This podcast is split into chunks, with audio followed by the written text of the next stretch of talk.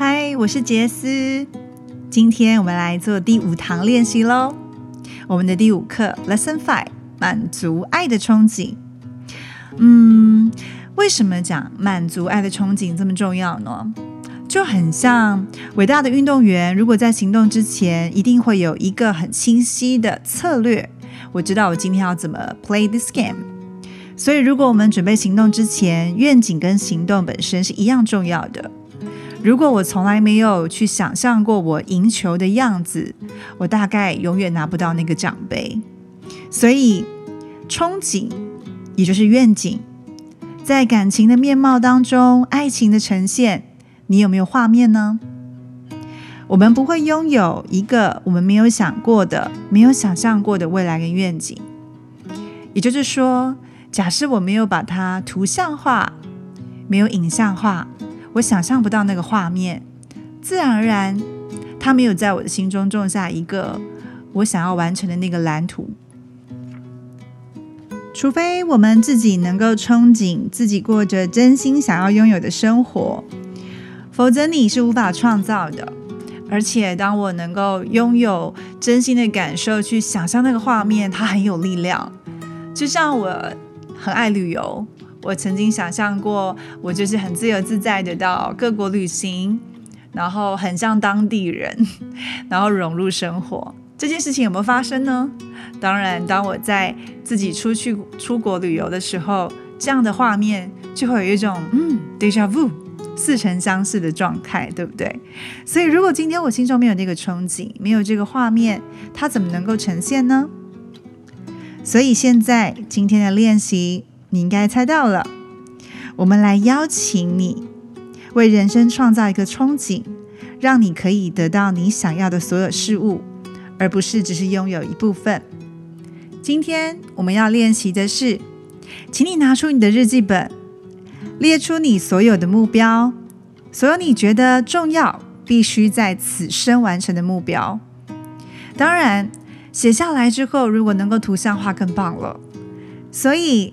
我邀请你今天可以做一个拼贴，让你按自己的步调，然后可以在这个课程当中完成所有的目标。如果你花一整天做这个计划完成拼贴，当然也没关系的。那如果你今天没有时间，你可以找到一张图，最贴近你这个目标的一个愿景图，感觉像是啊一些图像或是词句来表示你人生当中的爱的实践，就等于是。把你人生当中可能各个层面你觉得很重要的事情，用图像化能够显示出来，而且你也可以用一些文字来加深这个感受。最重要的是，让这一个图像跟文字是对你能够产生深入的爱的可能跟深入的关系，来填满你的心。它会让你觉得心灵的满足感是很重要的。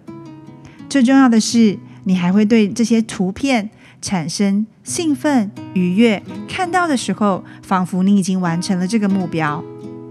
所以，今天如果你没有时间完成全部，至少你可以找到一张最符合的图像，或者是一些你想要告诉自己的话语，一样写在日记本上面。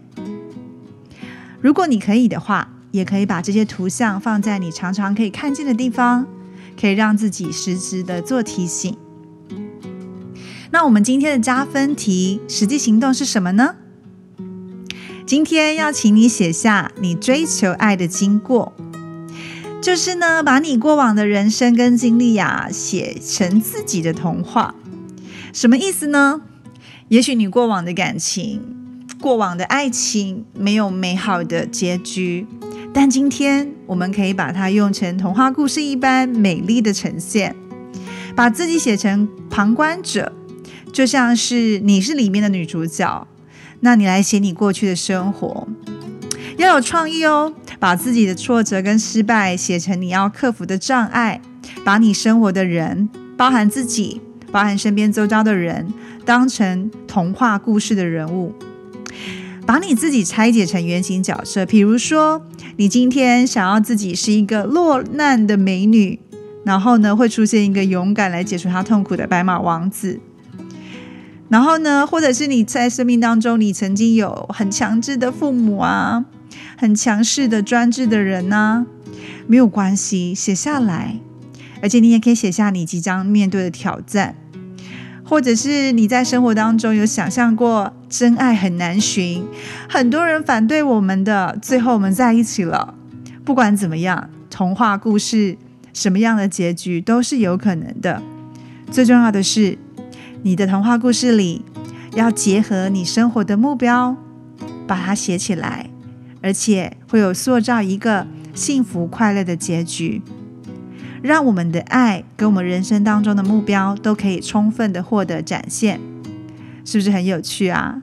能够写一个开心快乐、起承转合、高潮迭起的童话故事，最重要的是主角是你，还有你身边的所有人。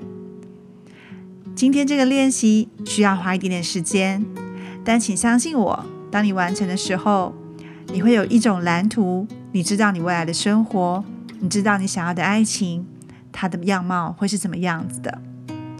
那我们就期待明天的练习喽。